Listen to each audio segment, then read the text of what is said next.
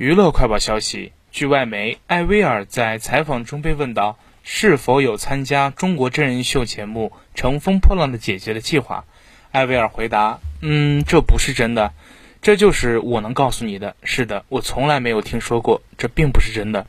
这很有趣。此前，艾薇儿的采访回答被误认为有望参加《浪姐四》，引发热议，而 Papi 酱则使用表情包并配文。”怎么还有我？我怎么不知道？幽默风趣，否认了未曾参加《浪姐四》。当然，下方和网友的互动也十分有趣，不愧是集美貌才华于一身的女子。